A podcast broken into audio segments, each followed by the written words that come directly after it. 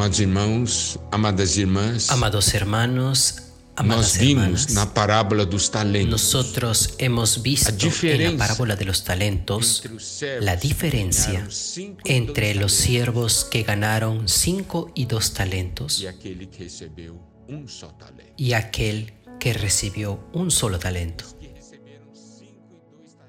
Los que recibieron cinco y dos talentos conocían a su Señor, amaban a su Señor. Por eso cuando recibieron la comisión salieron inmediatamente a negociar. Y allí dice que ganaron. El de cinco ganó otros cinco y el que había ganado dos ganó otros dos. Y al leer esta porción parece que fue fácil, pero no fue fácil.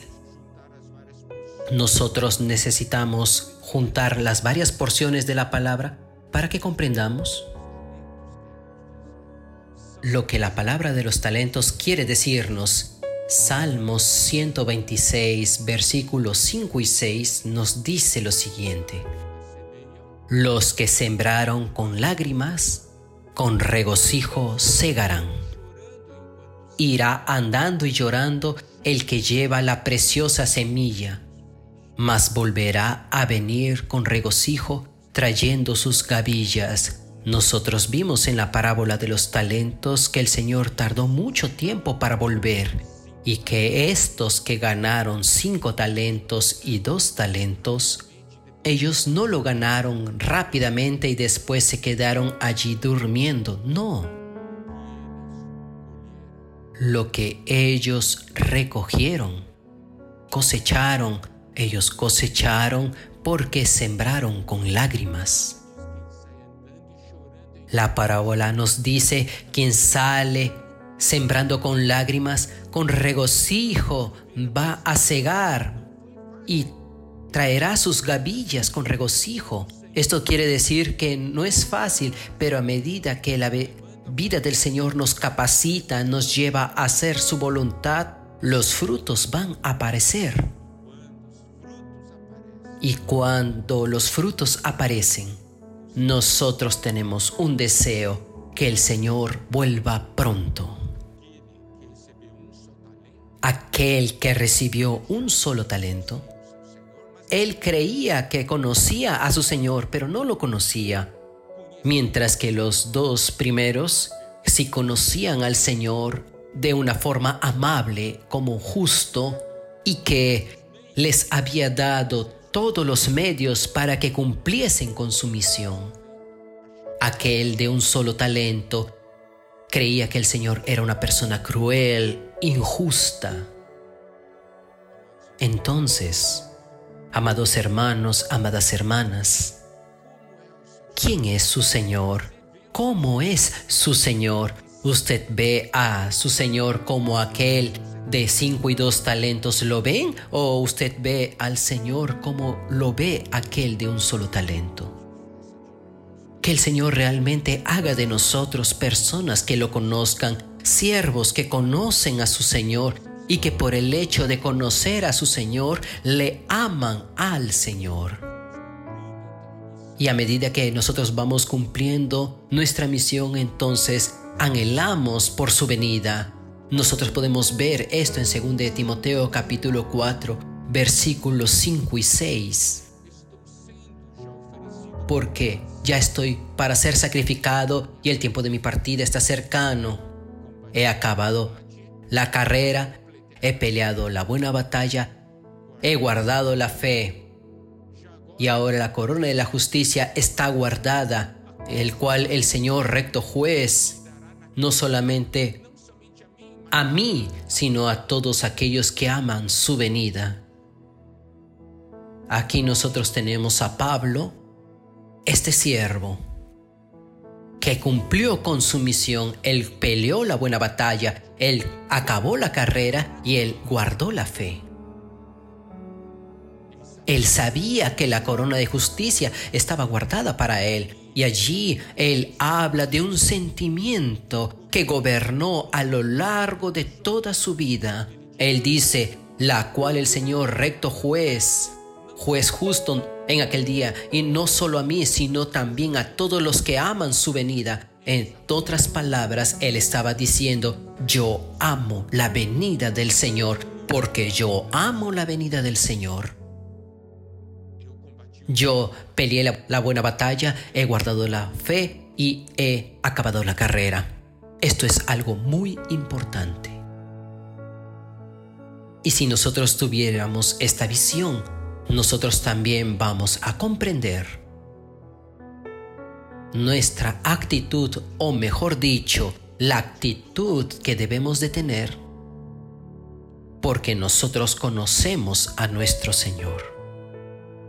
En Lucas capítulo 12 versículos 35 al 48, el Señor nos habla también de la historia de los siervos con su Señor y nuevamente está relacionado con su venida. Allí, en aquella porción en el versículo 35, el Señor nos dice en su palabra, estén ceñidos vuestros lomos y vuestras lámparas encendidas. El Señor nos muestra cuál debe ser nuestra actitud para con respecto a para con él, con respecto a él. Ceñidos vuestros lomos y vuestras lámparas encendidas. ¿Qué es lo que nosotros podemos ver aquí? Prontitud. Cuando dice, estén ceñidos vuestros lomos y vuestras lámparas encendidas, nosotros vemos a alguien que está velando, que está listo. El asunto de ceñir el cuerpo es muy importante. Es no quedarse relajado. Usted sabe, en el versículo anterior, en el versículo 34, habla que de donde, donde está vuestro tesoro, allí también estará vuestro corazón.